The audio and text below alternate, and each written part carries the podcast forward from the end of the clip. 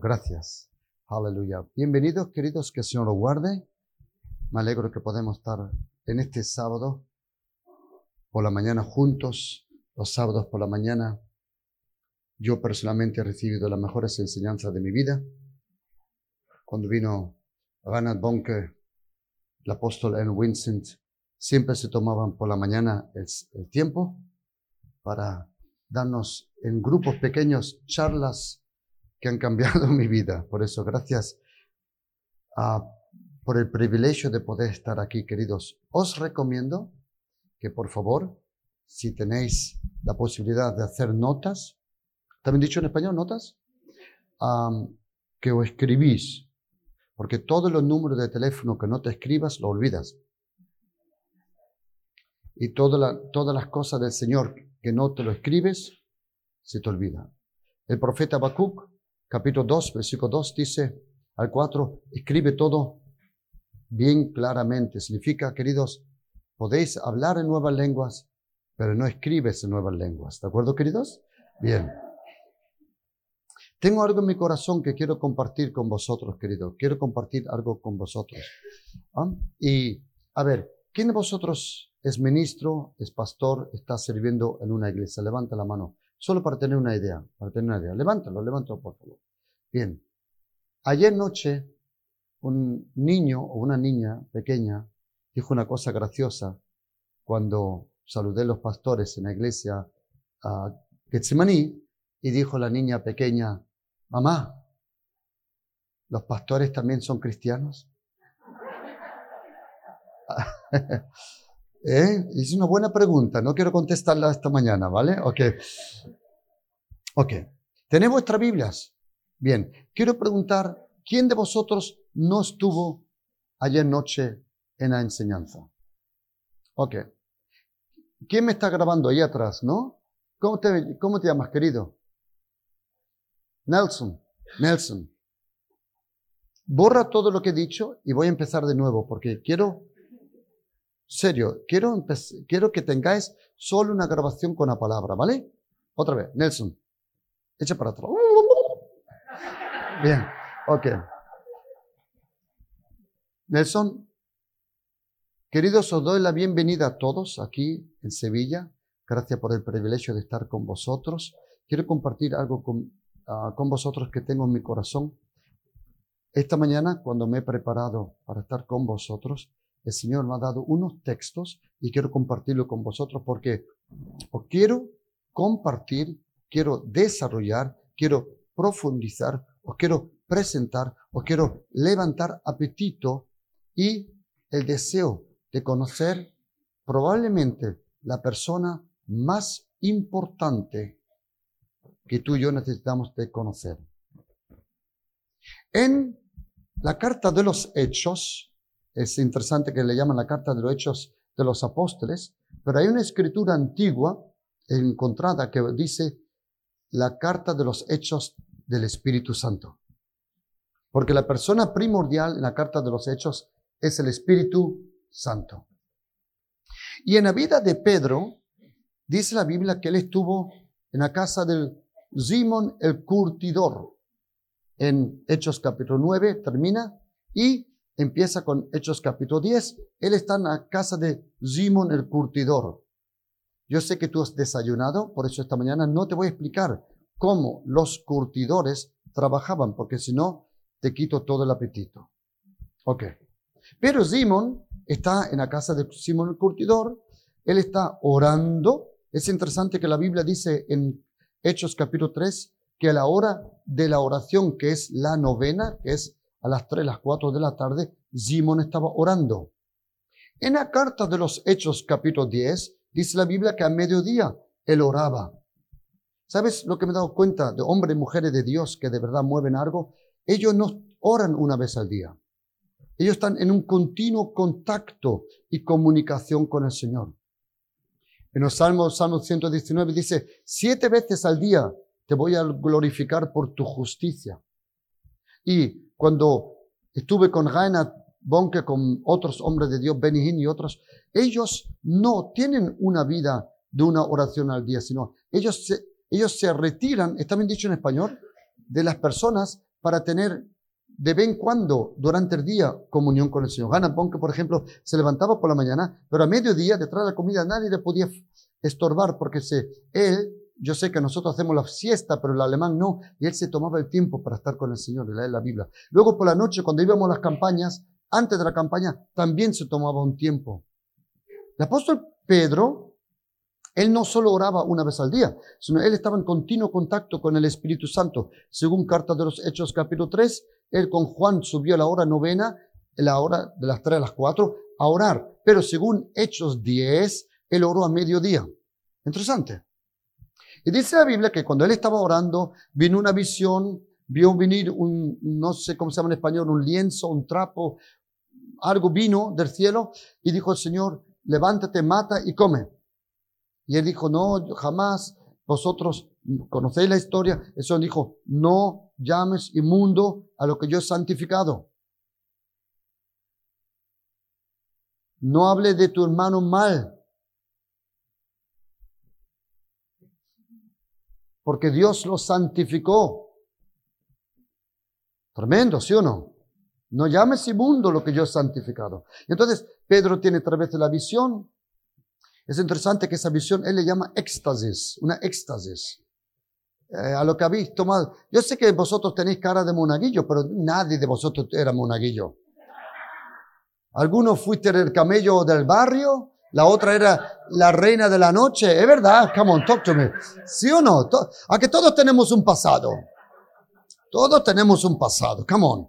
No me pone, ahora yo sé que tiene la cara de María Teresa de Calcuta, pero nosotros todos teníamos un pasado. Y ahí dice la, palabra, la, Biblia éxtasis. Esa palabra no significa que tú tienes que tomar ahora drogas. ¿Me oído? Ok. Entonces, éxtasis significa en griego salir de ti. Salir de ti. En español le llaman a eso también sacarte de las casillas, creo que se llama. ¿Está bien dicho? Ok. Y Pedro tiene una visión. Entonces, el ángel, el, el Espíritu Santo le dice, el Espíritu Santo, mira cómo habla, dice, no temas, vete con ellos porque yo le he enviado. Él se va a la casa de un hombre, Cornelio. Él llega a la casa de Cornelio y entonces llega al capítulo 10, a partir del versículo 35, 36, 37, 38. Dice, vosotros sabéis que yo no puedo estar normalmente con vosotros, pero a mí el Espíritu Santo me ha enseñado que lo que Dios ha santificado, que no, yo no lo llame inmundo. Dice, entonces, ¿por qué me habéis llamado? Con él lo dice, mira, yo estaba orando ¿O da cuenta? Dios solo puede conectar a gente que ora. Por eso, para ti es difícil conectarte con gente que no ora. Pedro estaba orando, Cornelio estaba orando, y Dios los conecta.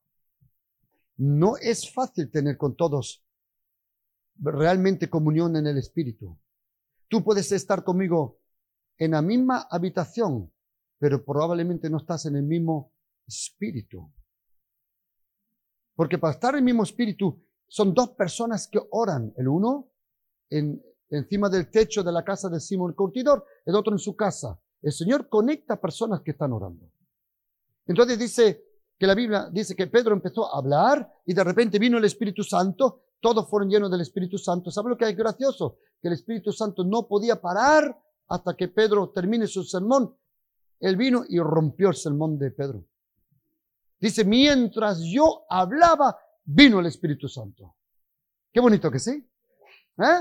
Y entonces, había unos cuantos fariseos, eh, había unos cuantos presentes y es interesante lo rápido que las noticias entre nosotros cristianos fluyen. ¿eh? Y cuando llega la noticia a, a Jerusalén, los vosotros sabéis que siempre existen los santimonios, algunos que son más santos que otros. Yo le llamo los santimonios. Los santimonios. Los santimonios que siempre ven falta en todo. No mires para el lado, tú miras para adelante, tú relájate, no mires a nadie ahora. Hay gente que siempre lo sabe todo. entonces le llaman a Pedro. Mire qué falta de respeto. Pero él como un hombre humilde, Dice, Pedro, ¿por qué fuiste a comer y a estar con los gentiles? Tú, y dice, para, para. Yo estaba en el te, allí en el tejado, estaba orando y de repente vino del cielo tres veces un uh, lienzo y oí la voz, me dijo, levanta, mata, come. Me vino los criados de Cornelio, me llevaron a su casa, prediqué y ahora oye el versículo, Hechos 11, versículo 15. Ábrelo. Hechos 11, versículo 15. Y quiero pedir, por favor, que alguien lo lea en voz alta. Alguien que lo lea en voz alta, por favor. Hechos 11:15. ¿Quién lo tiene, querido? ¿Cómo te llamas? José, por favor, toma el micrófono. José, léelo en voz alta. Hechos 11:15. Los otros, solo oíd el versículo. Mira. Hechos 11, 15.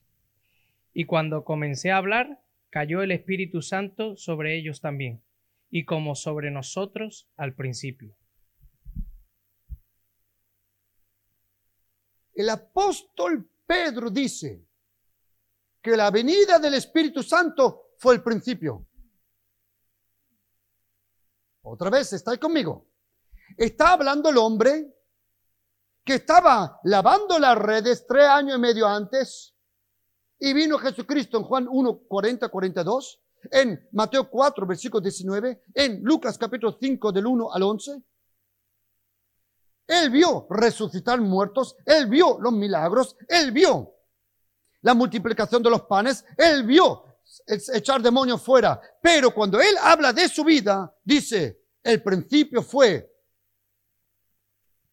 no cuando me encontré con Jesucristo, come on, talk to me, háblame, sino cuando conocí al Espíritu Santo. Porque los apóstoles dudaron mientras él estaba en el cuerpo dudaron quién era Jesucristo, pero cuando vino el Espíritu Santo, nunca más alguien dudó de él.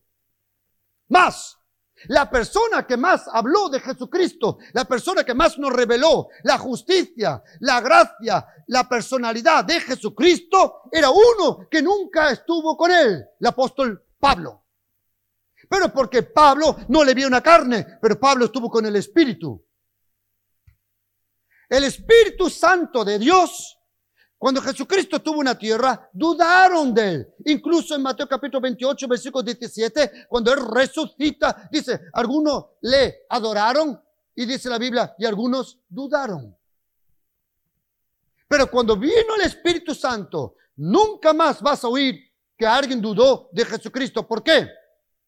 Porque Dios, el Espíritu Santo, revela a Jesucristo. Dios, el Espíritu Santo es una persona. Dios, el Espíritu Santo, vino a glorificar a Jesucristo. Más, sin el Espíritu Santo, Dios no hace nada. En Salmo 33, versículo 6 dice que Dios hace todo por la palabra, por el dabar y por el aliento de su boca, por el ruaj. El ruaj, ruaj, ruaj, pneuma, ruaj. En hebreo no existe tanto la palabra el Espíritu Santo. Es una palabra que viene del griego. El, hebreo no dice Espíritu Santo. El hebreo dice Ruach HaKodesh. El Espíritu de la santidad de Dios. Y el verbo dabar en hebreo, logos en griego, cuando el verbo se convirtió en carne, el verbo se convirtió en un hijo. Y cuando el verbo se convirtió en un hijo, el hijo convirtió Elohim en padre. El nacimiento de Jesucristo convirtió al creador en padre y el verbo en hijo. Pero ¿quién hizo eso? Fue Dios el Espíritu Santo que según Lucas capítulo 1 versículo 35 dice, y la sombra del omnipotente, el Espíritu Santo vendrá sobre ti. La sombra de Dios, la sombra, la sombra. El Espíritu Santo es la sombra de Dios. El que habita el abrigo del Altísimo morará bajo la sombra del Omnipotente.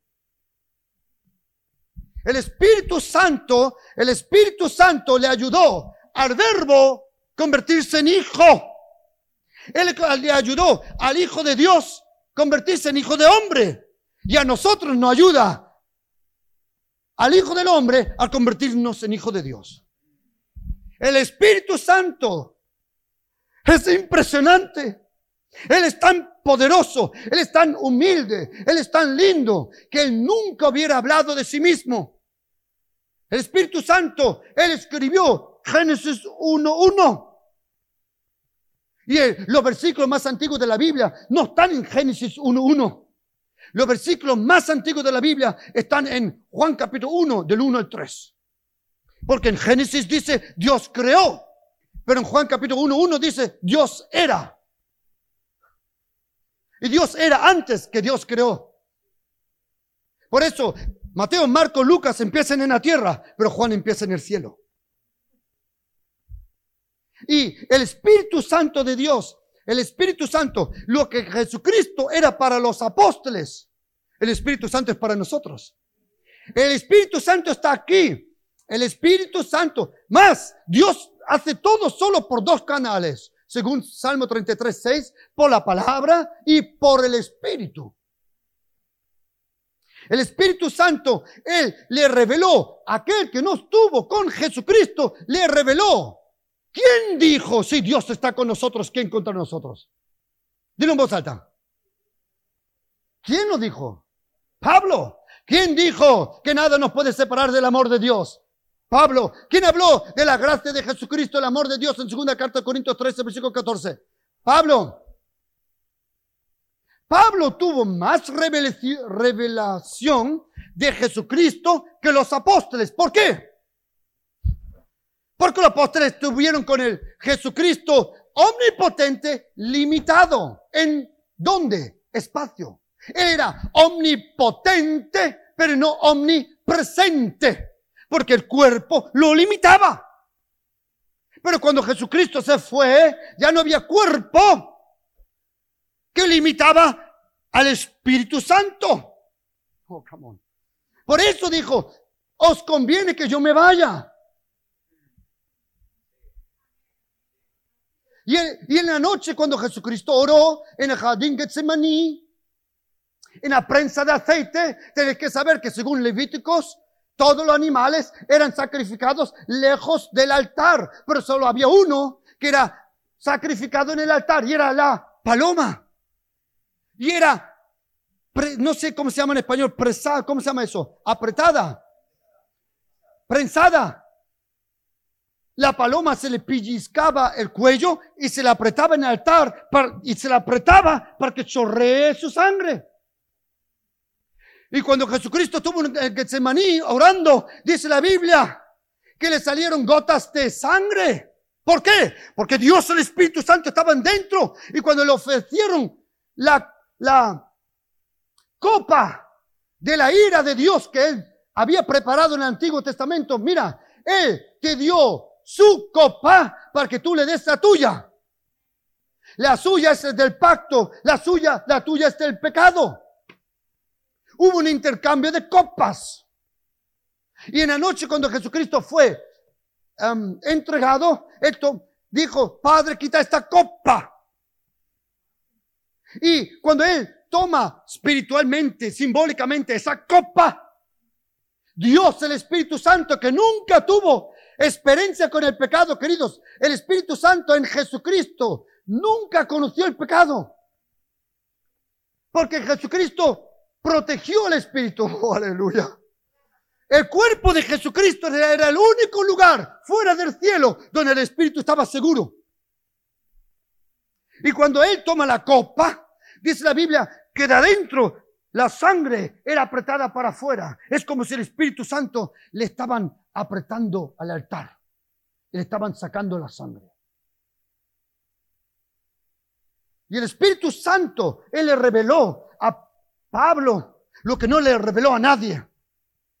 ¿Por qué? Porque el Espíritu Santo, queridos, el Espíritu Santo, es, queridos, el, el Espíritu Santo es impresionante, Él es tan bueno, Él es tan humilde, en la última noche antes de irse Jesucristo, Él sabía, Él lo sabía muy bien. Si me voy, el Espíritu Santo no va a hablar de sí mismo. Por eso, antes que me vaya, déjame hablarte algo del Espíritu Santo. Y en 12 versículos, en cuatro pasajes, Juan 14, versículo 15, 16, Juan 14, 26, Juan 15, 26 y Juan 16, versículo 7, adelante, en esos pasajes Jesucristo nos habla en siete minutos más del Espíritu Santo que en siete mil años anteriores los profetas. ¿Sabéis por qué? Porque si no le conoces, no puedes hablar de él. Pero Jesucristo le conocía. Y Moses, Habacuc, Sofonías, Nahum, no me mires, no son jugadores del Betis, son profetas. ¿A quién habrán fichado? No. Son profetas. Nadie habló del Espíritu Santo como Jesucristo. ¿Por qué? Porque Espíritu Santo, el Espíritu Santo, el Espíritu Santo, el Espíritu Santo, oh, aleluya. El Espíritu Santo es tan humilde, es tan lindo, Él es tan precioso, Él es tan bueno. Él nunca habla de sí mismo. Él no honra a ningún hombre. Y Él no usa a los arrogantes. Porque la primera persona que Él tuvo en esta tierra, Él usó a muchos, pero no vivió en ellos. Jesucristo era la primera persona donde el Espíritu Santo vivía. Y el último en dejarle en la cruz. Y oíme una cosa. Attention, please. Ah, oíme atentamente, créelo. Mientras Jesucristo hablaba en la cruz, no podía morir. Porque sus palabras tenían tanta vida que le sostenían con vida. Come on.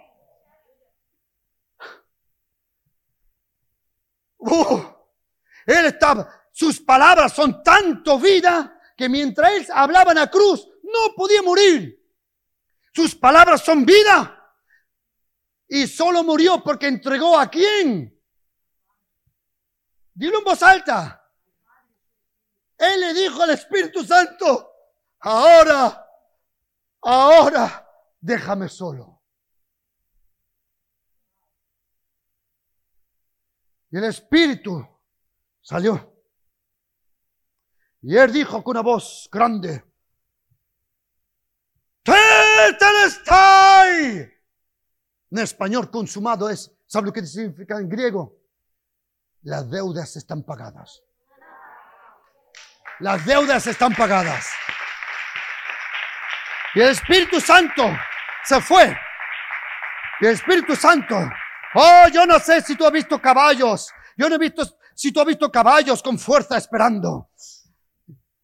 ¿Puedo? No, todavía no, Ruach. ¿Cuándo? Dame otro día. ¿Puedo? No, todavía no. ¿Cuándo? Ah, tranqui. Para. Y cuando hizo tic, tic, tic, ¡pum! Al tercer día dijo, ahora. Y dice el Espíritu, oh". y de repente el hombre, el cuerpo frío sobre la piedra, de repente.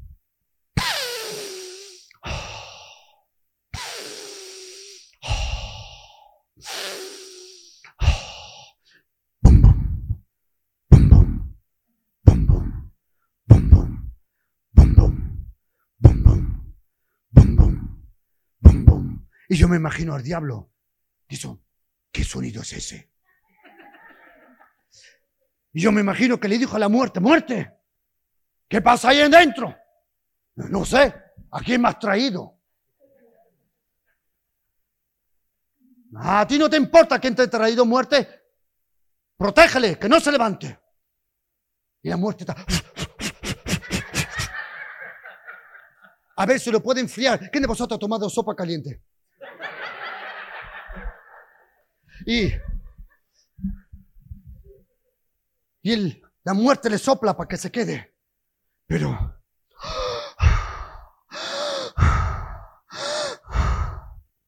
yo me imagino que el diablo dijo, muerte, pase lo que pase, que no resucite. Y yo me imagino la muerte decir, diablo, hiciste tu trabajo.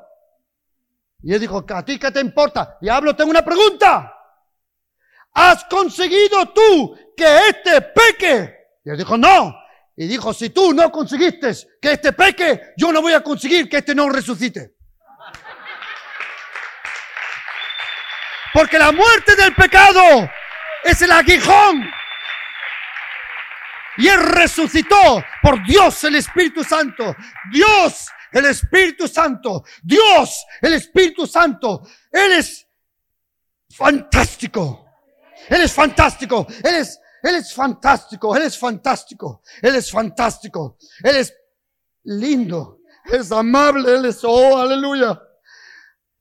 Él quiere tener comunión contigo cuando estás solo. Pero cuando sales al público te dice, no hables de mí, habla de Jesucristo. Cuando quieres estar solito conmigo, ven. Ven todo lo que quieras. Por eso el apóstol Pablo, en segunda carta de Corintios 13, versículo 14, él destaca, ¿también dicho en español? Lo más impresionante de los tres. Algunos dicen, tres, tres. Yo pensaba que era uno. Yo estaba con mi hija Zoe. Qué rápido los niños crecen. Ahora ha cumplido 18 años. Yo soy como un reloj que tengo. Se me cayó y ya nunca siguió de... Yo también un día rebalé y así me quedé. Tengo la enfermedad de Benjamin Button.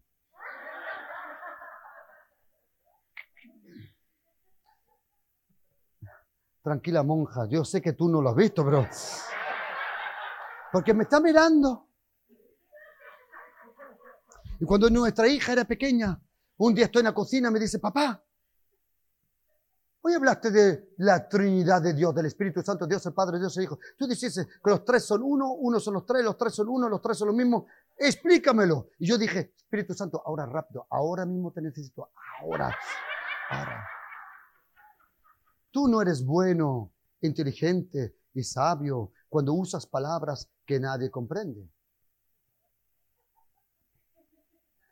El sabio sabe descifrar, descifrar, ta, ta, ta, ta, ta. sabe descifrar. Oh, Nicodemo, si te hablo de la tierra y no comprendes, ¿cómo comprenderás si te hablo de lo celestial? Una persona es un buen maestro no por lo que sabe, sino por lo que sabe comunicar. Hacer lo complicado fácil, lo celestial comprensible, lo eterno traerlo a tu tiempo. Yo dije, Espíritu Santo, te rápido. Estamos solos en la cocina. Y dije, y el Señor me dio una inspiración. Y mi esposa estaba cocinando. Ella me preguntó cómo es el Padre, Hijo y Espíritu Santo. Ahora tú explícale a una niña de ocho años la Trinidad. Fui a la cacerola y dije, soy. Levanté la cacerola y salió vapor. Y dice, ¿eso qué? Dice, no, no, ¿cómo se llama en español? ¿Por qué vendió eh, lentejas? no, no son lentejas, esto es vapor. Esto es agua caliente. Luego me fui al frigorífico, abrí, digo, ¿y eso? Dice hielo. Digo, es agua fría. Y luego me fui al, grifo, lo encendí y dice, ¿qué es eso? Dice, es agua. Digo, siempre fue agua. Solo en otra forma. Pero otra cosa que me ayudó a comprender la Trinidad de Dios es esta, querido Salvador, ¿no? Ven aquí, por favor. Vladimir, ven, por favor. ¿Y cómo te llamas tú, flaquito? ¿Cómo? Marcos. Marcos, ven. Porque tú al lado de estos dos parece un palillo de los dientes. Ven aquí.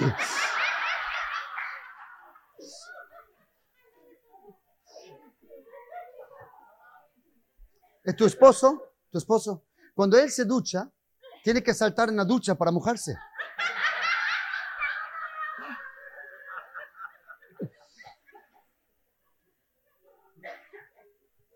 El otro día, Marcos llevaba 100 euros.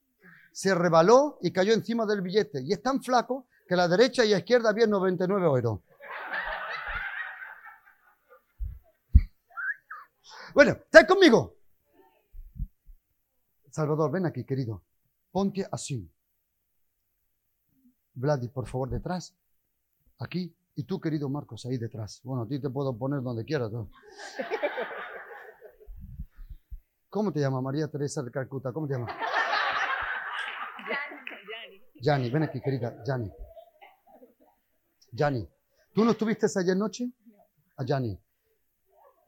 Déjame explicarte el Antiguo Testamento. Acércate. Acércate. ¿Cuántas personas ves? Dime vos. Una. Una. ¿Cuántas ve? Eso es el Antiguo Testamento. Cuando yo me ponga con ella aquí, os da la vuelta. En el Nuevo Testamento, ella en el Antiguo Testamento ve voz alta. Una sola persona. En el Nuevo Testamento cambia la perspectiva. Siempre eran tres.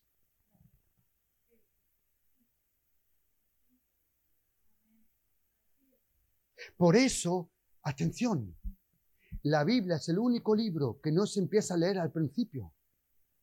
La Biblia se tiene que empezar a leer en el Nuevo Testamento, porque el Nuevo Testamento es la luz del Antiguo Testamento.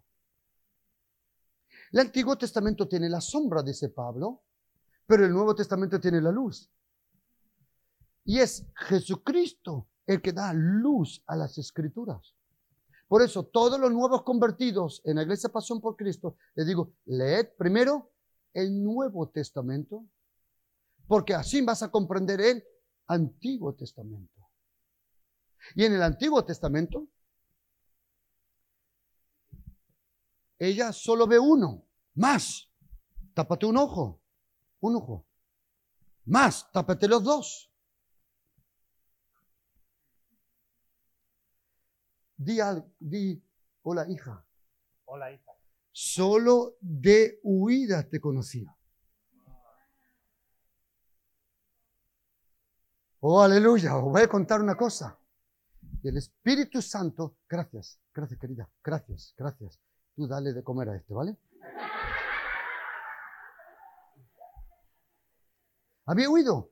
Siempre eran tres. Siempre eran tres. ¿Queréis saber lo importante que es el Espíritu Santo? Incluso detrás de su resurrección, Jesucristo no hacía nada si no fuera por el Espíritu Santo, porque dice Hechos 1 que le dio órdenes a los apóstoles a través del Espíritu Santo. Antes de su muerte, el Espíritu Santo. Durante su muerte, el Espíritu Santo. Detrás de su resurrección, todavía todo lo hace por el Espíritu Santo. Espíritu Santo es una persona. El Espíritu Santo es una persona, pero no es una persona como tú y yo. Porque según Primera de Tesalonicenses capítulo 5 versículo 23, tú y yo también somos trino. Tú y yo, mira para acá, somos un espíritu con un alma en un cuerpo. Otra vez, somos un espíritu con un alma en un cuerpo. Y tú existías antes de tener un cuerpo, ya existías. Porque Jeremías capítulo 1, versículo 5 dice, antes de engendrarte, te conocía. Efesios 1, capítulo 3 y 4 dice que nosotros fuimos escogidos en Cristo Jesús antes de la fundación del, del mundo. Por eso, tú eres preexistente, eres presente. Y cuando este cáscara, este cuerpo, este cuerpo, mira, mira, el cuerpo me fue dado para comprender este mundo. El alma me fue dado para comprender al próximo y a mí, pero el espíritu me fue dado para comprender a Dios. Y todo lo que Dios el Padre hace, lo hace a través del espíritu, porque la fe no vive en la carne, oh, come on guys, y tampoco en el alma, la fe vive en el espíritu.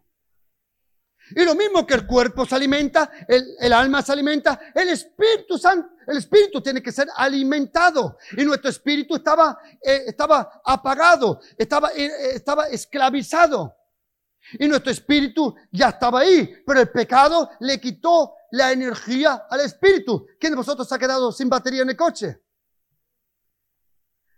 ¿Tú quieres arrancar? Y no arranca. Porque la batería no tiene energía. Lo mismo era con el pecado. El pecado le quitó a nuestro espíritu la energía. Pero vino aquel con los cables del cielo. Y el Espíritu Santo te echó un cable Come on, guys. Y te doy un consejo, créelo. Quédate siempre conectado.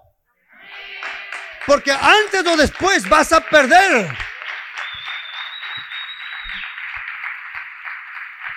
Y el Espíritu Santo, mira, dice Jesucristo, el Espíritu Santo, dice, y yo rogaré al Padre y Él os enviará a otro paracletos. En griego, paracletos. Yo tengo un amigo que es policía y tiene siete hijos, es que no tenía televisión y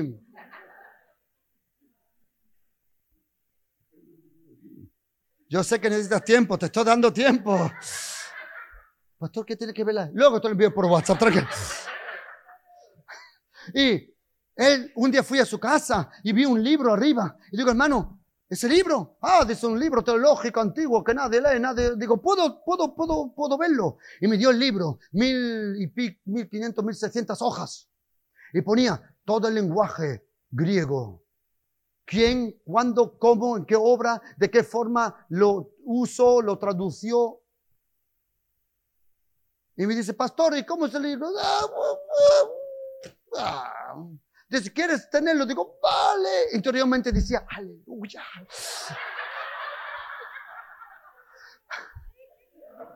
Porque si yo le digo que es bueno, lo deja ahí sin leerlo.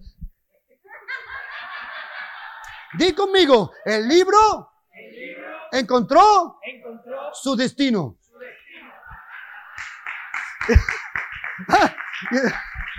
y entonces, en ese libro, en ese libro, en cuatro hojas en letra pequeña pone la explicación de Paracletos. ¿Quién, cuándo, cómo, de qué forma usó esta palabra? En el Nuevo Testamento, la Biblia tiene 66 libros. 39 en el Antiguo Testamento, 27 en el Nuevo Testamento. En el Antiguo Testamento el 98% está escrito en hebreo, 2% está en arameo, Daniel 2, versículo 4, a Daniel 7, 27 es arameo, cuando habla del reino, habla en arameo, interesante. Todas las maldiciones del Antiguo Testamento están escritas en arameo. Cuando Jesucristo hace milagros, usa el arameo. Interesante, ¿eh? Él lo equilibra de nuevo. Éfata, Dalita Kumi, Marranata, arameo. El Nuevo Testamento está escrito en griego, solo unas cuantas palabritas en latín. Todo está escrito en griego. Menos la palabra de verdad, de verdad os digo. Ahí pone literalmente amén, amén os digo. Y el Nuevo Testamento tiene 11.460 palabras. 11.460 palabras. Y algunas palabras solo son usadas una vez, otras muchas veces. Por ejemplo, la palabra carácter es solo usado una vez en toda la Biblia. En Hebreos capítulo 1, versículo 3, donde dice Jesucristo es la imagen de su, de su, del Padre. No dice en griego imagen, eso es en griego iconos. En, griego pone Jesucristo es el jaracta. Di conmigo, jaracta. Ten cuidado lo que has desayunado, ha salido ahora mismo. Di otra vez. Di conmigo, jaracta. Y significa el que dejó la huella. Tú tienes el carácter de aquellos que has permitido que dejen la huella. Y entonces, la palabra paracletos, y solo puedo, yo amo ese reloj. Dios Padre bendice ese reloj. Ese reloj es lo mejor que existe. No se ha movido. Aleluya. No, no, no, el diablo es un mentiroso. Ahora, no, the devil is a liar. No, no, no, no. Calla, cálmate. Bien, mira para acá. Todo el tiempo cero, cero, digo, aleluya. Cuando Dios habla contigo, para el tiempo.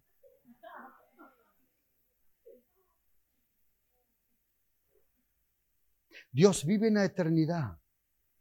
La eternidad no es el tiempo que viene. La eternidad es el presente continuo de Dios. En la eternidad no existe el cronos. En la eternidad no existe el ayer, el hoy y el mañana. En la eternidad es el continuo ahora. Y para comunicar con nosotros, Dios tuvo que inventar palabras. La eternidad no conoce el principio ni el fin. La eternidad no conoce el ayer, el hoy y el mañana. La eternidad es como la mesa donde estuvimos ayer en el chino, comiendo. puso la comida en el medio y había una rueda que se daba la, la, la vuelta. Esa mesa no tenía principio ni tenía fin. Y esa comida daba vueltas en la eternidad. Estaba esperando el arroz, una eternidad. Porque habían dos sentados enfrente mía, Goliat y su primo. Mira para acá, pagano. Y no llegaba el arroz. Pero la rueda es la eternidad. Y ahora mirad, para que yo coja algo de la rueda, tengo que parar la rueda. Oración es cuando alguien para la eternidad. Oración es cuando alguien para la rueda para tomar algo de la rueda. En la eternidad todo sucede a la misma vez. En este momento, por eso dice la Biblia que Jesucristo fue crucificado, inmolado antes de la fundación del mundo. Pero antes de la fundación del mundo no había madera para crucificarlo. No había clavos para meterse por las manos. No había cordero que podía simbolizar el cordero. Pero eso es pensar al, em, humano. Pero en la eternidad la rueda da la vuelta. En la rueda estaba la crucificación. En la rueda está todo. En la rueda está todo. Y la razón por qué no tienes lo que tiene la rueda es porque te has alejado. Si te alejas de la mesa del Señor, bendito es que está sentado a la mesa del Señor. Y la eternidad da vueltas, no como una rueda. La eternidad es otra dimensión. Y el Espíritu Santo, para venir, tuvo que frenar la rueda. Y él vino en un día que se llama Pentecostés. Y Pentecostés no es todo, solo es progresivo. Es el principio. Come on, guys. Es el principio. Y la rueda da vueltas. Y tú tendrás tanta comida. A no ser que están estos dos. Pero tú tendrás tanta comida como tú coges. Por eso dice Santiago, no tienes porque no pides. Come on. En la rueda está todo lo que necesites. Y el Espíritu Santo, una de las palabras que Jesucristo usa en Juan 14, versículo 15, 16, no, 16, 17, Juan 14, 26, más el consolador. No me gusta la palabra consolador. Porque consolador es cuando un niño va corriendo, se cae, se hace daño, y la mamá dice, oh, tranquilo, ya todo se va a poner bien. Eso es consolar. Pues el Espíritu Santo no es así. Cuando el diablo te ataca, el Espíritu Santo no dice, oh hija, todo va a ir bien. Mentira. The devil is a liar. La palabra paracletos es la composición de dos palabras, es de para y de caleo. Para viene de la palabra paralelo. Parágrafo, ¿qué es que más? Todas las palabras, paragliding. La palabra para existe en español, paralelo. Y para significa al lado. Caleo significa llamar. El nombre del Espíritu Santo es el que fue llamado, el que tú tienes que llamar. Demonios vienen sin invitación. El Espíritu Santo necesita tu invitación, porque Él es un gentleman, un señor, un caballero. Él espera que tú le llames. Su nombre es el que quiere ser invocado. Y una de las traducciones de Paracletos es advocate, es abogado. Porque antiguamente cuando tú estabas delante del juicio y el juicio te atacaba y te acusaba, tú te dabas la vuelta y llamabas a alguien, tú, preséntame. Y entonces él venía como abogado y me presentaba delante del juicio. Por eso uno de los nombres, el abogado. El que fue llamado a mi lado. tú tienes que llamar al Espíritu Santo a tu familia. Tú tienes que invocarle. Otro nombre de paracletos, paracletos es cuando uno corría el maratón y hoy hemos visto en el hotel el equipo nacional de Brasil de maratón. Pero un maratón muy interesante. Lo mejor que me podía pasar esta mañana era el equipo olímpico de los ciegos. Y el, para correr el maratón con un ciego, uno que sabe ver, con una cuerda, guía al que no puede ver. Y adivina en la relación con el Espíritu Santo quién es el que ve y quién es el que no ve. Tú eres el que no ves. Y en el maratón, antiguamente, en una escritura antigua, cuando se corría el maratón y cuando uno se iba cansando los últimos kilómetros, ¿quién de vosotros ha visto las carreras de bicicleta que la gente está alrededor animando a la gente? A esa gente le llamaban paracletos. Y cuando tú estabas cansado, a ver, cuando tú estabas cansado, tú podías llamar a uno, imagínate que él corre los 42 kilómetros. Yo me canso los 42 metros.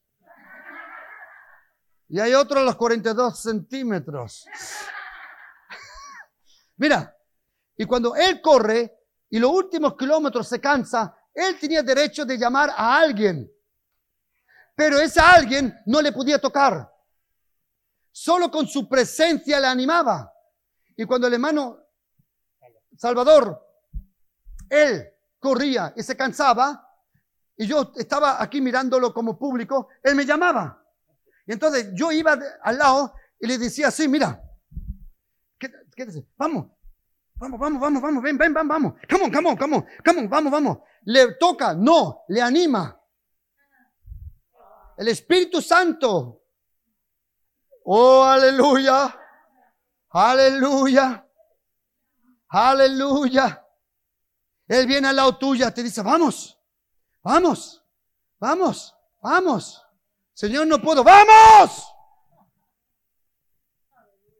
Porque tenéis que saber una palabra en griego que se llama emplepo. Y es, quédate aquí, salva. Haz así con el brazo, así. Emplepo. Vete por favor para allá.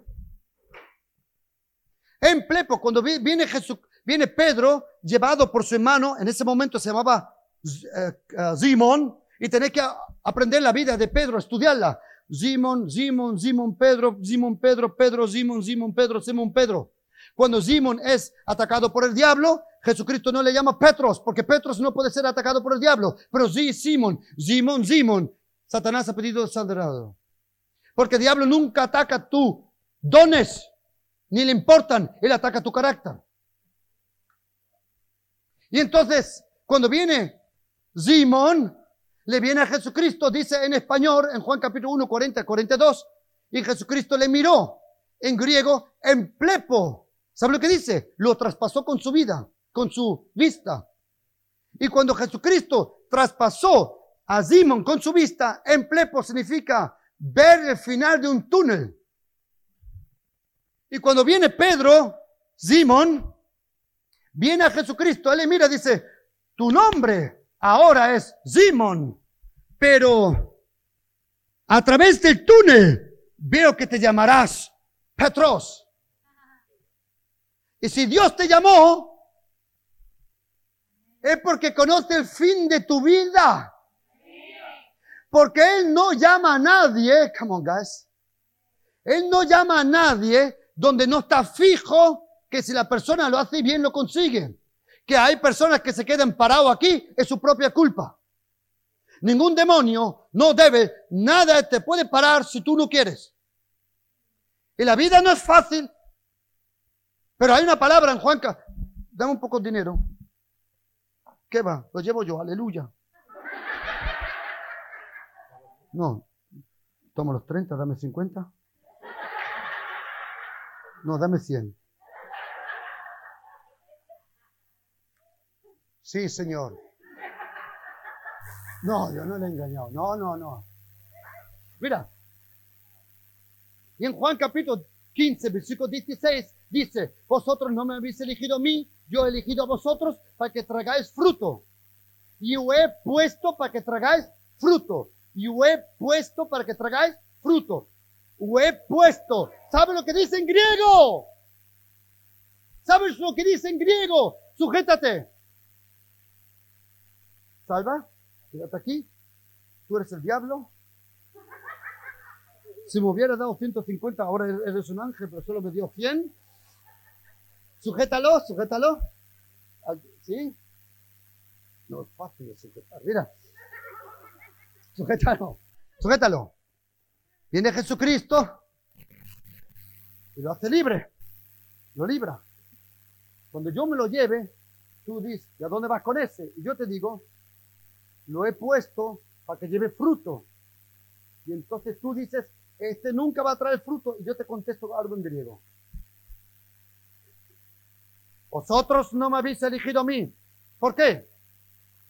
Porque en una democracia el pueblo elige a los líderes. En un reino el rey elige al pueblo. En una democracia se paga para sostener a los líderes. En un reino el rey paga por todo. Y Jesucristo viene dice, sea libre. Se lo lleva y lo voy a poner para que traiga fruto. Y ahora oye lo que dice en griego. He puesto. ¿Sabe lo que dice en griego? He apostado por vosotros. Di otra vez, Él no va a traer fruto.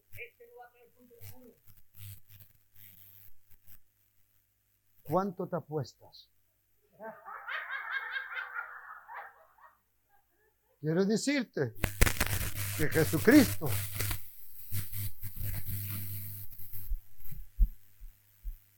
ha apostado por ti. Él ha apostado por ti.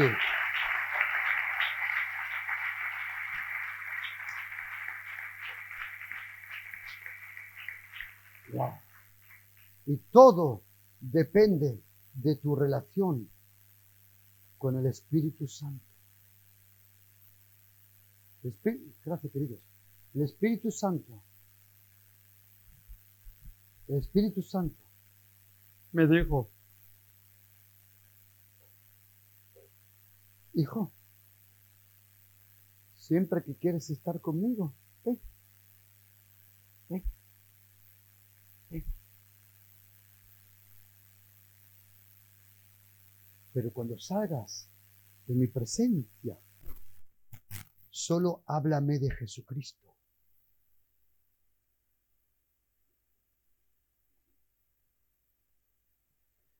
Queridos,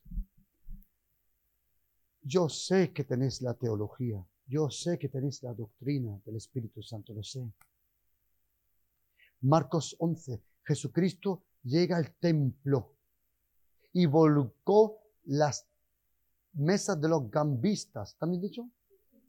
¿Por qué eran gambistas? Que me pregunta. Porque eran gamberros, por eso se llaman gambistas. Y porque engañaban a la gente, por eso son gambistas, son gamberros. Y las sillas de lo que vendían palomas. Y ahora sujétate lo que eran las sillas de lo que vendían palomas. ¿Quién de vosotros hasta en un mercado donde venden pájaros. ¿Qué ponen sobre, cómo se llama eso, la jaula? Dilo en voz alta. ¿Por qué? Para que los animales no se pongan nerviosos y no se hagan daño. Y cuando Jesucristo viene, estaban todos sentados sobre la paloma.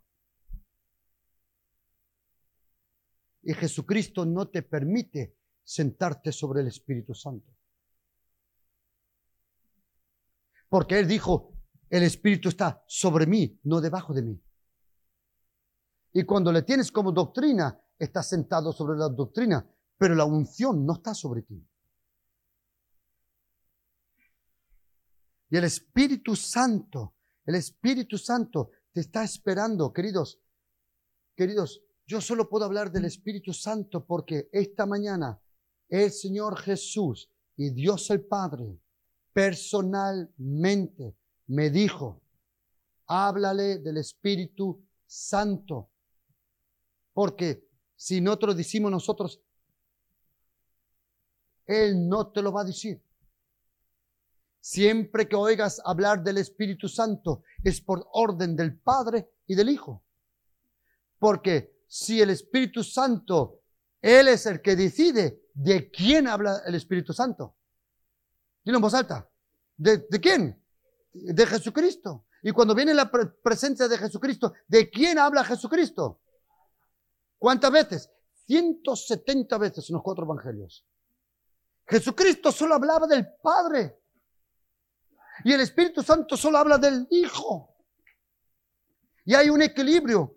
¿O de un último versículo stanstazo? Eso cuando un versículo bueno no es versiculazo, es vericonstamantisto. Más, más todavía. Eso ya...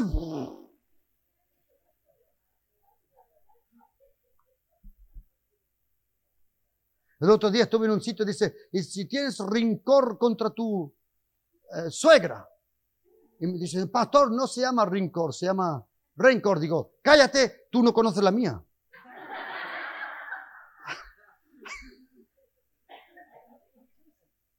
Mira, os voy a dar un versículo que quiero, por favor, quiero terminar con eso, con esto. Bendito, bendito, aleluya. Queridos, todavía no he empezado. Os tengo que decir muchas cosas. Diablo, para. Mira, os doy un versículo. Bien. Os doy unos cuantos versículos, escríbetelo. El Padre nos llama a la, a la comunión con el Hijo. Primera carta de Corintios 1, versículo 9. Que alguien lo lea en voz alta.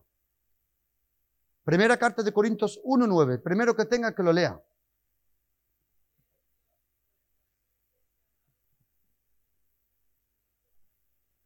El Padre nos llama a la comunión con el Hijo. ¿Sí o no? Pero los apóstoles, Juan, en primera epístola de Juan capítulo 1, versículo 3, te llama a la comunión del Padre y del Hijo. Léelo. Primera epístola de Juan 1, versículo 3. Dilo en voz alta.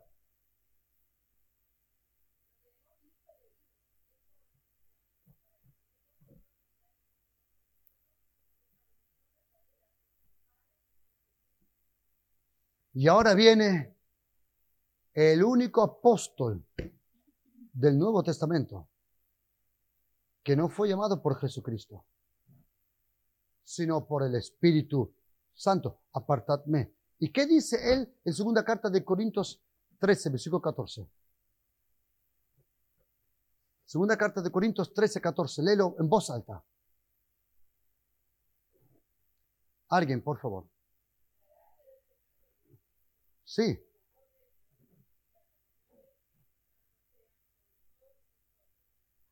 Mira, el apóstol Pablo, hoy, pastor, si el Señor me lo permite, tengo para esta noche la gracia. Oh, aleluya, la gracia. Oh, aleluya.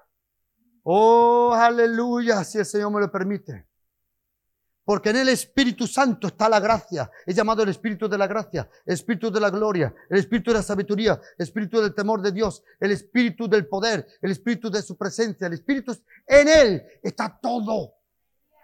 Pero el apóstol Pablo dice en segunda carta Corintios 13, 14. Dilo, hermana, léelo otra vez, ahí querida, otra vez. El apóstol Pablo destaca de los tres lo más. ¿Cómo se Y ahora, oye, voy a quitar un momento el micrófono para que me oigáis. O necesito, por favor, otra vez. Y tú, por gracia, también ven para acá. No por figura.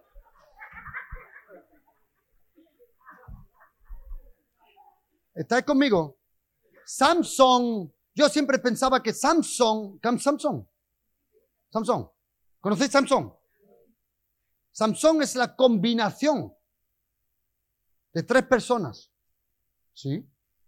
Es de Arnold Schwarzenegger, el Terminator, Josh Clooney y Pastor Juan Cano. Aleluya.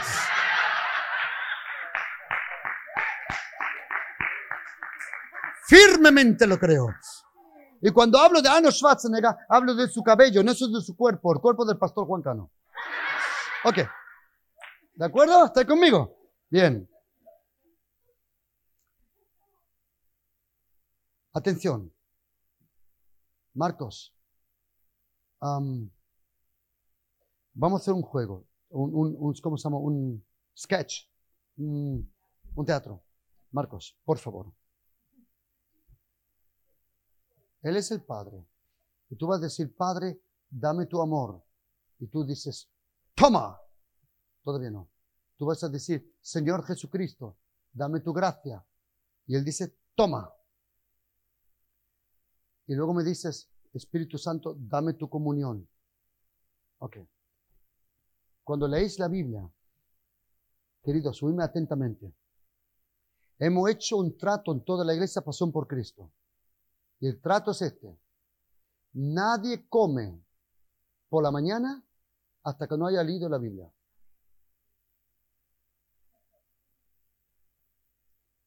Otra vez.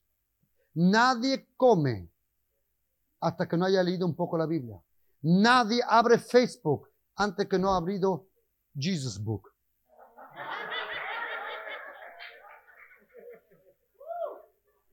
Nadie entra en WhatsApp chimoreo.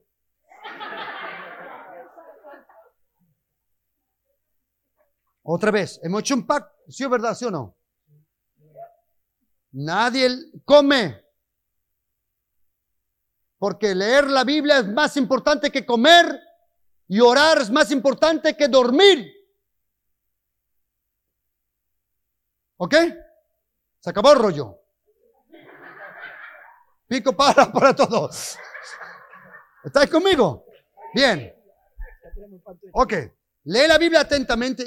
La Biblia no dice la gracia del Señor Jesucristo, el amor de Dios y la comunión con el Espíritu Santo. No lo dice. La Biblia dice la gracia de Jesucristo, el amor de Dios y la comunión de Él.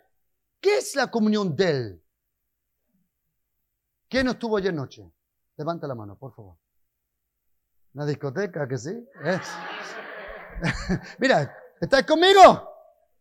A ver, ¿quién estuvo ayer? ¿Quién, ¿Quién sí estuvo ayer? Marcos, atento, ponte ahí. Tienes que decirlo en voz alta. Querido, vení para acá.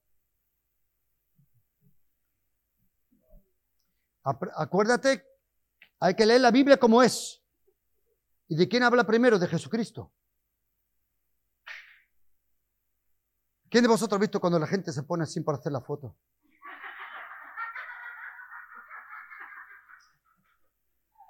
Pero mira lo que dice el Padre y el Espíritu Santo. Dice, primero el Hijo.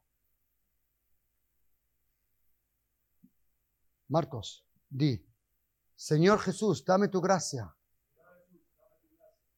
Tómala.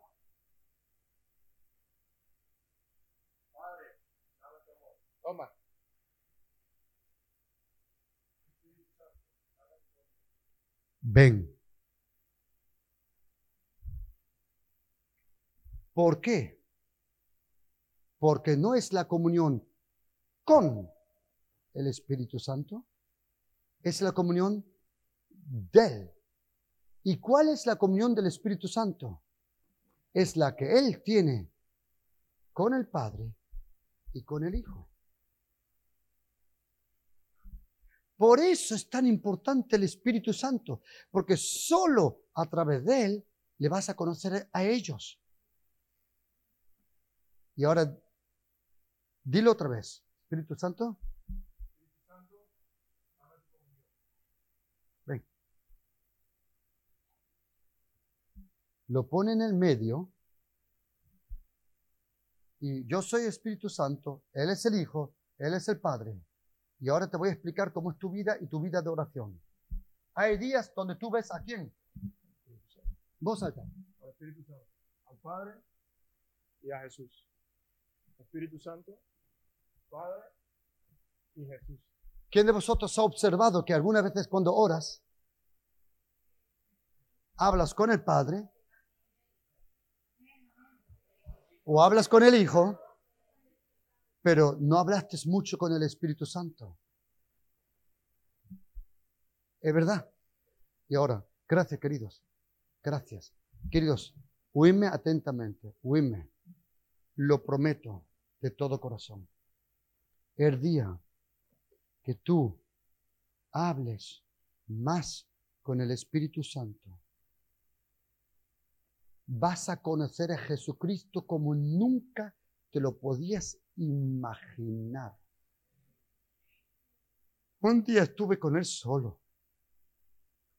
A las cuatro de la mañana. Yo me levanto normalmente a las tres y media de la mañana para estar con él.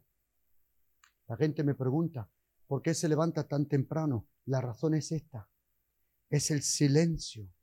El Espíritu Santo no le importa tanto la cantidad del tiempo, sino la calidad. Me levanto por las mañanas. ¿Y sabéis por qué? Porque me he dado cuenta que al Espíritu Santo le gustan dos cosas. ¿Y sabes qué es? La oscuridad y el silencio.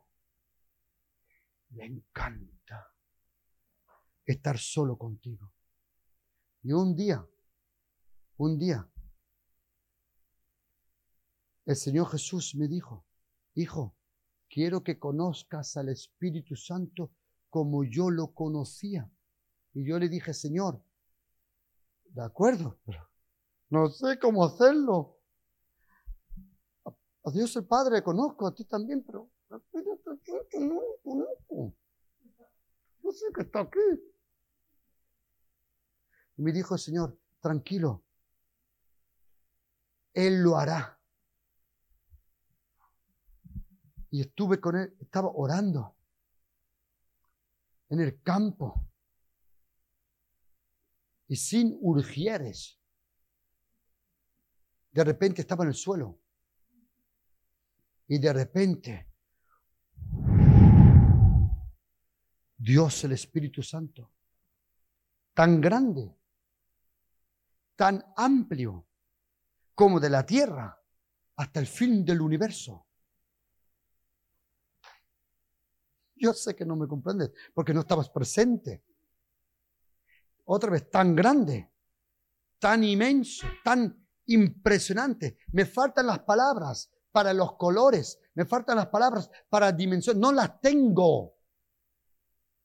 Tan grande como del lugar donde yo tocaba la tierra hasta el final del universo.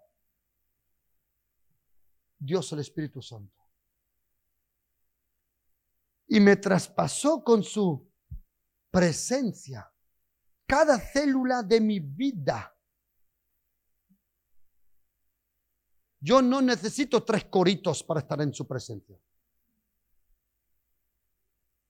Yo no necesito, vengo delante tuya, levanto mis manos, coritos. A mí me encanta la alabanza. En la iglesia Pasión por Cristo hacemos algunos, domingos, hora y media de alabanza y adoración. Me dicen, pastor, ¿cuándo, ¿cuándo empieza el culto? Digo, a la, uno de los cinco, ¿no? Digo, a las diez. ¿Y cuándo terminamos? Pues digo, ¿qué sé? Yo sé cuándo empezamos, pero... Y algunas veces terminamos a las doce, algunas veces a la una y algunas veces a las dos. No lo sabemos. Sabemos dónde empezamos, pero no sabemos dónde terminamos. Porque nos encanta adorar al Señor. Alabarle puede cualquiera, adorar no. Para adorarle a Dios tiene que conocerle. Y queridos, el día que empecéis a hablar con el Espíritu Santo, todo va a cambiar. Pastores, oíme, no me cuentes que es una estrategia. Dios da estrategia, pero eso todo es en vano. Dios solo recompensa tu relación con Él. Él solo da testimonio. Dice, busca a tu Padre que está en secreto y tu Padre que está en secreto te recompensará en público. Lo público de la iglesia es el reflejo de tu intimidad con Dios. Él, solo lo que tú vives, solo lo que tú vives en la intimidad con Él. Él pone un espejo y refleja. Pastores, ¿queréis una buena predicación para mañana? Mira en el espejo y lo que ves, predícalo. No prediques nada que no ves en el espejo. No prediques nada que no vives. Nada que no conoces. Por eso el Espíritu Santo trata con nosotros, pastores, ministros, toda la vida. Qué, qué difícil es levantar un hombre a una altura, qué fácil es romperlo. Y Él te, te forma, Él te forma, Él se toma años, años contigo, Él te forma. Y lo que eres aquí, de la abundancia, de la intimidad, Él toma. ¿Queréis saber un secreto? Yo puedo predicar tanto tiempo como tú tienes atención.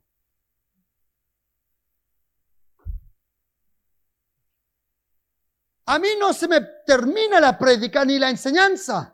Estoy conectado a una fuente. Una persona que pasa horas con el Señor, ¿tú sabes lo que tiene?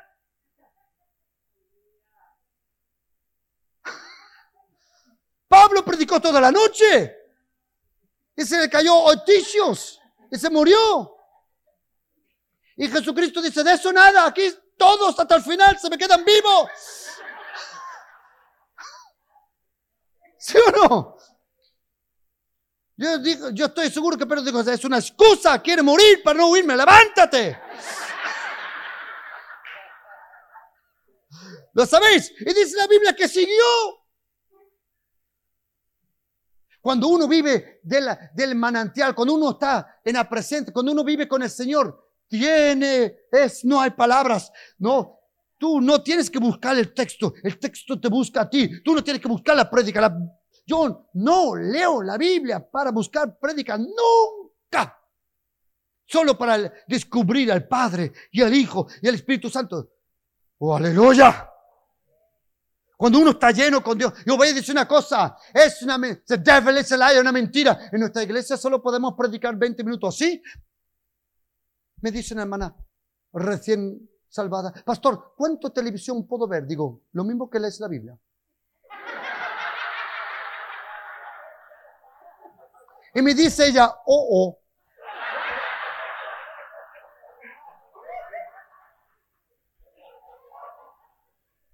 soportamos una película de una hora y media y no podemos estar aquí, huir la palabra que va a salvar tu familia, tu destino, que va a destruir las obras del diablo. The devil is a liar.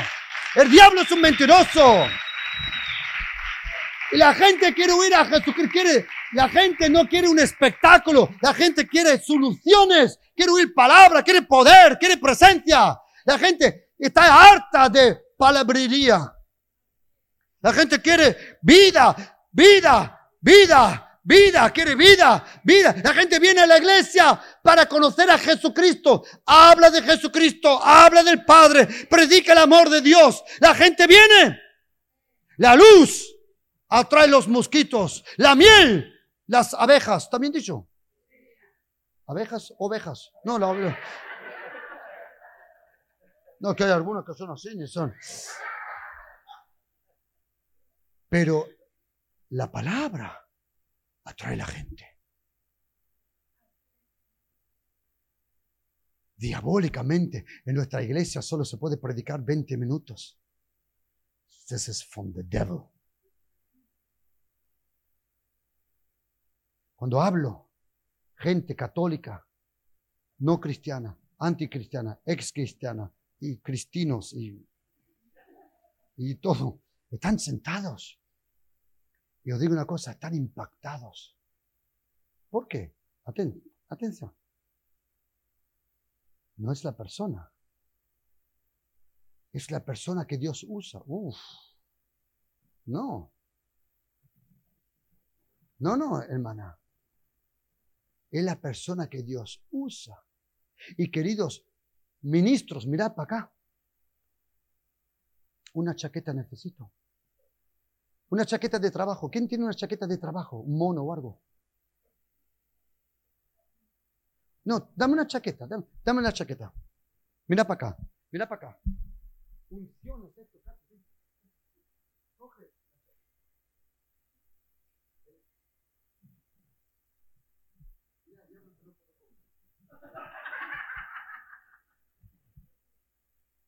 ¿Querés saber lo que es unción? Es el mono de trabajo que Él te da.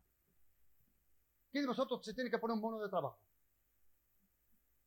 ¿Qué color tiene? Amarillo y azul.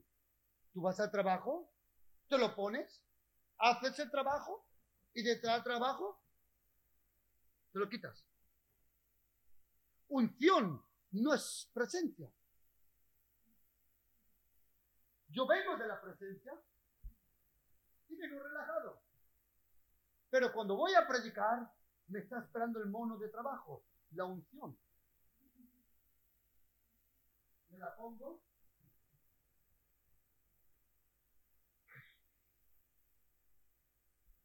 Hago mi trabajo. Detrás del trabajo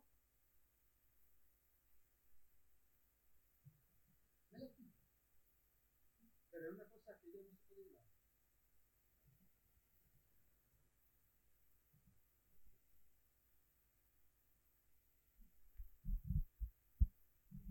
Wow.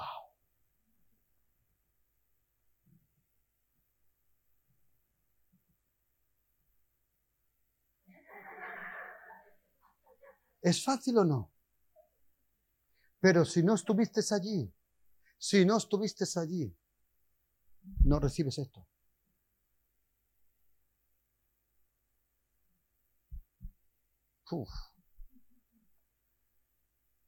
Mi esposa me dice, ella no me dice fue bueno o fue mal, ella solo tiene un indicativo para saber si fue bueno. Ella me dice, ¿cuánto predicaste? Digo, 20 minutos, dice ella. Sí. Si ella me pregunta, ¿cuánto predicaste? Digo, Dora, digo, entonces fue bueno. Porque, ¿queréis una cosa?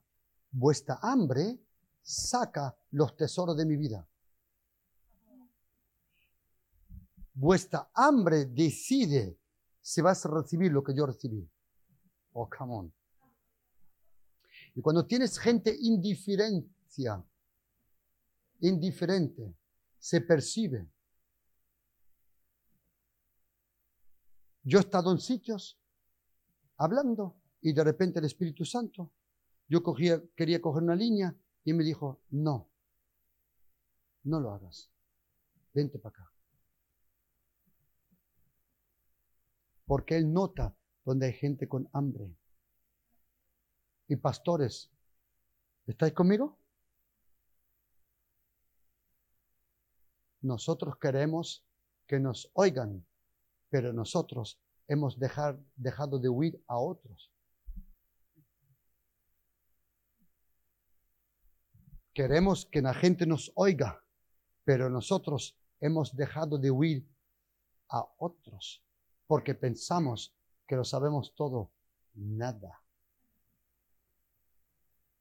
Tu hambre es la seguridad que estarás en el Espíritu. El día que no tengas hambre, es peligroso. Bienaventurados los que tienen hambre. Tú puedes tener mejor cocinero, no vas a recibir nada si no tienes hambre. Es tu hambre. Déjame terminar por quinta vez ahora. Reloj, te amo. Ese lo quiero yo para San Valentín. Hay, cristianos que dicen, yo no celebro Navidad, Navidad del diablo. Pero en San Valentín están repartiendo regalos.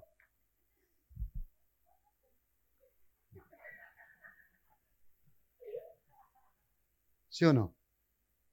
Mira, queridos, mira. Atención. Iglesia, ¿estáis conmigo? Pastores. Pastores, ¿estáis conmigo? Atención. Una buena iglesia puede convertir a un mediocre predicador en el mejor predicador. Porque es el hambre que levanta. Uf. El hambre de la audiencia decide sobre la calidad de la palabra. Porque Jesucristo en Capernaum ni tenía que hablar, le destecaron, ¿cómo se llama? El techo. Y provocaban los milagros. En Nazaret no pudo hacer nada. Si la gente no quiere pastores, tú no vas a predicar nada. Por eso tienes que pedir al Espíritu Santo que dé hambre. Y esta mañana yo dije, ato a ese demonio con el martillo que está detrás del muro, pero o bendigo. ¿Eh? Dije, Espíritu Santo, conforme a la hambre que tú has dado, deja fluir tu palabra. Amén. Queridos, que el Señor os bendiga. Que el Señor bendiga. Y esta noche, si el Señor me lo permite, me gustaría hablar sobre la gracia de Jesucristo. Amén. Que Dios os guarde. Shalom.